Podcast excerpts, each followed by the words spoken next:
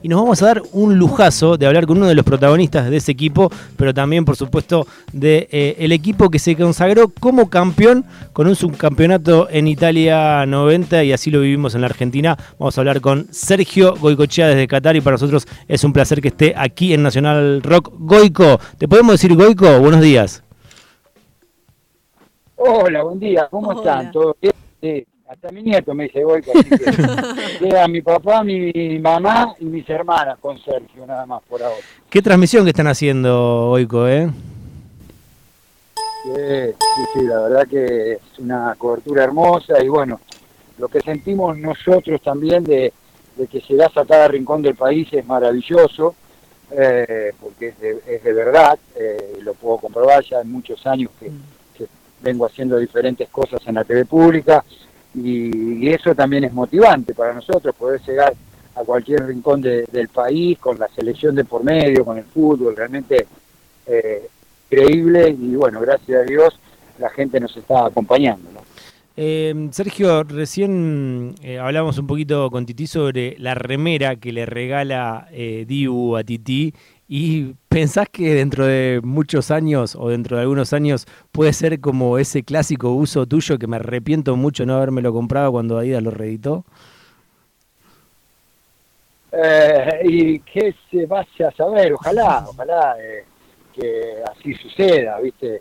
Eh, eh, aparte estos tienen, le van agregando porque tienen la fecha del partido, Mm. eh, el estadio, todo, viste que la mía de casualidad que tenía el número y el escudo de agua, Mm. pero, pero bueno, esperemos que se haga mítica también, ya hay muchos chicos que, que andan con el uso del Divo, así que habrá que esperar, ojalá que lo podamos ver. ¿Y cómo estás viendo el equipo, Boico? Bien, de menor a mayor, superando eh, barreras eh, psicológicas y anímicas, eh, dando pruebas de carácter, bien en lo futbolístico y bueno, plantado de igual igual con cualquiera. Qué importante esto que decís, ¿no? Que, que, digamos, emocionalmente, eh, si no es lo más importante, debe ser un 50% seguramente, ¿no? Como, como decir, bueno, qué sé yo, ir paso a paso, como están declarando hasta ahora, con mucha conciencia eh, y, dándonos mucha tranquilidad a todos los hinchas, a todos los que estamos en Argentina. Pero a vos te vemos, va, yo te veo particularmente en las redes sociales, no sé, con la garganta rota, eh, el otro día antes del partido, ahí con Juan Pizorín, viviendo con mucha emoción cada instancia, Boico.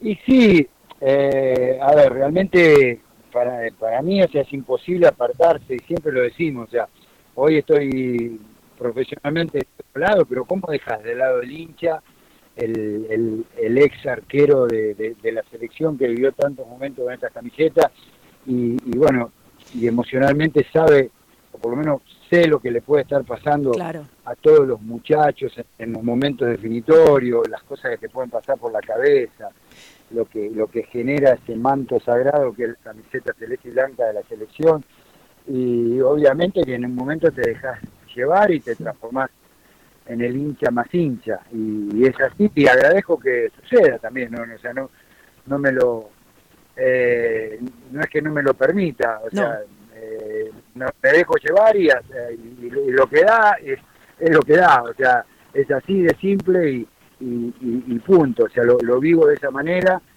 obviamente sin apartarme de profesional porque sé que también eh, cuando uno está eh, como comunicador tiene ciertas responsabilidades, pero bueno, eh, yo creo que la gente a veces entiende esos desbordes porque eh, le pasa lo mismo a cada argentino y argentina. Por supuesto, impecable. Te quería preguntar si tuviste la oportunidad, mejor dicho, si Dibu tuvo la oportunidad de hablar en la intimidad con vos. Sin duda sos un referente nacional eh, y mundial, te diría, de los penales. Eh, si pudiste, si pudo él hablar con vos en algún momento, fuera de, de lo que es, eh, no sé, la- las notas, las entrevistas.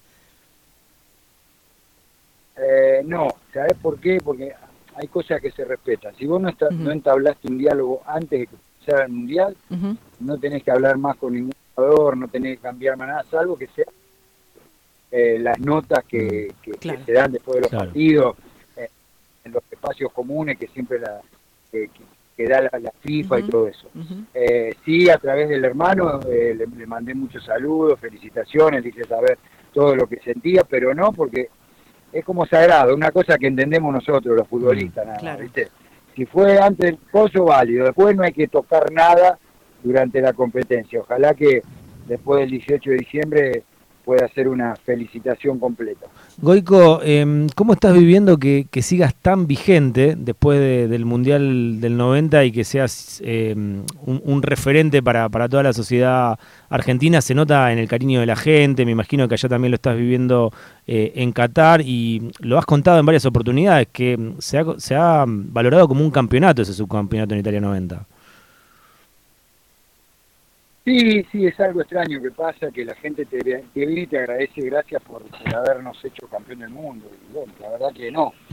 Eh, pero para mí es muy valorable. Estamos hablando de 32 años eh, en, un deporte que a veces tiene la memoria corta, eh, en, algo que, que, trasciende el tiempo, porque, a ver, a uno le parece que fue ayer, pero en realidad es más de, de la mitad de mi vida siempre cuento que tenía 26 años cuando jugué el Mundial de Italia, o sea, desde que nací hasta que me tocó jugar, pasaron menos años de lo que pasaron después de Italia hasta la actualidad, ¿no?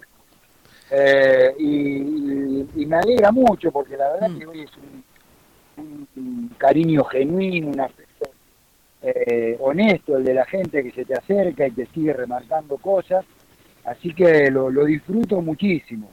Y bueno, y estas cosas que hace el Dibu, llevan automáticamente a la memoria de la gente a recordar todos esos momentos similares en el Mundial de Italia 90. Totalmente. Eh, Goico, disculpa que te haga esta pregunta, pero la verdad que te vi al comienzo de, del Mundial, en la transmisión, hablando con tu compañera de la televisión pública, eh, sobre la pérdida de los trajes. Quería saber si los habías recuperado, si recuperaste tus valijas, porque ese día, y, ahora te veo traje, digo, ¿será este el que llevó? Eh, no sé, me, perdí la historia esa, pero sí te vi ese primer día que estabas como, como estaríamos todos, no sé, que, nos perdieron las, el equipaje. Sí, sí, sí, la verdad que no, ya recuperé todo. Ah, qué bueno. días después, eh, y nada, y después dejé un poco la historia porque también eh, ya tomé seriedad hacia la aerolínea, o sea, yo mm. tenía que trabajar acá, tenía ropa de trabajo, eh, y lo único que hizo fue causarme perjuicios, derecho de mandar a traer una maleta de Argentina, que fue un gasto económico, eh, todos los percances de no tener la ropa adecuada para, para eh, hacer los programas, ni bien llegué aquí, así que lo de otro lado, por lo menos para que la compañía tenga cierta responsabilidad, o por lo menos que, que me cubra todo lo, lo que lo que me llevó este inconveniente, que obviamente fue culpa de ellos. Claro. Eh, Goico. No, es Aerolíneas Argentina, no es Aerolíneas Argentina. Bien, vale la aclaración. vale, la aclaración.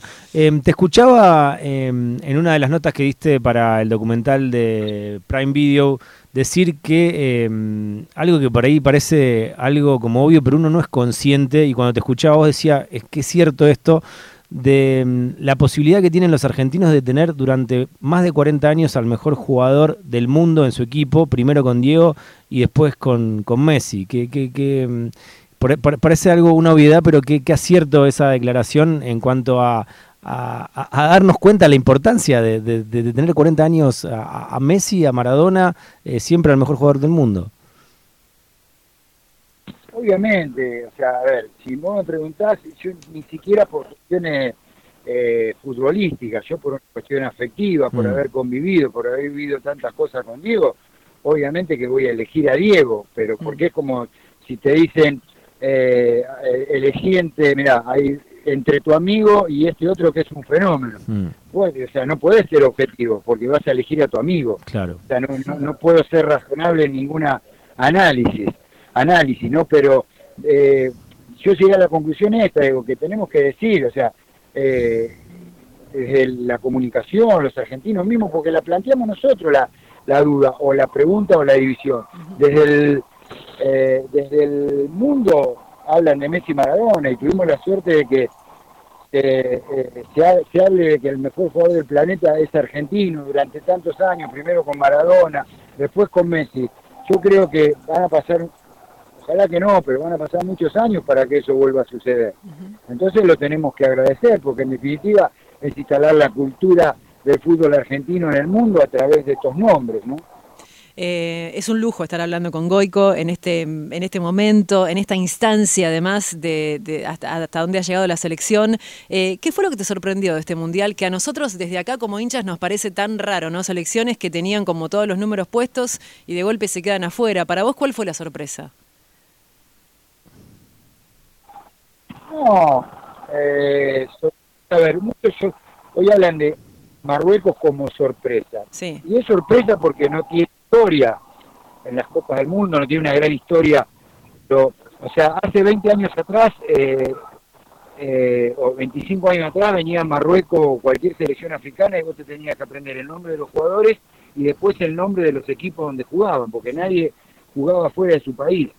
Voy a agarrar la lista de Marruecos y tiene jugadores en las cinco principales ligas del mundo, en la Bundesliga, en Francia, en España, en Italia, en la Premier. Eh, entonces, ha cambiado eso. Y creo que eso también se debe a que todos los, todos los equipos, no solo los africanos eh, eh, y en menor medida los asiáticos, pero también los sudamericanos, han, han tenido esa, esa posibilidad de, de que empiecen a salir jugadores a, tener roce cada vez más internacionales y a distancias hoy se han achicado. Mm. Y eso vale un poco para nosotros, que a veces creemos y que decimos, no, Argentina, que esto vamos y salimos campeones. No es tan fácil. Se mm. fue a Alemania, se fue a mm. España, Brasil eh, no tuvo un, buen día y se vuelve con Croacia. Es cierto, no perdió en el campo, perdió unos penales, pero ya no, no, no ganás con esa facilidad. Eh, y, y creo que, eso tenemos que entenderlo y hay que evaluar también a veces las cosas que se logren. Hoy estamos entre los cuatro mejores del mundo, ante un escalón difícil como es Croacia en el día de mañana, pero hay que valorar lo que se hace, porque si no pareciera como que es automático, habitual y muy fácil y no y no conlleva de esfuerzo meterse entre los cuatro mejores del mundo.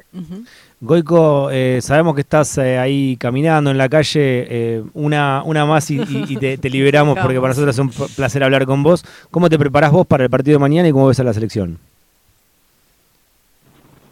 Oh, yo estoy conmigo muy tranquilo. Mm. Estoy menos nervioso que cuando jugaba, es lógico. El tema es que cuando llego a la calle después me pongo más nervioso que cuando jugaba. Es al revés la sensación, ¿viste? Eh, pero no, yo, eh, mira, no, no, me voy a poner en demagogo ni, ni quererme eh, auto felicitar yo.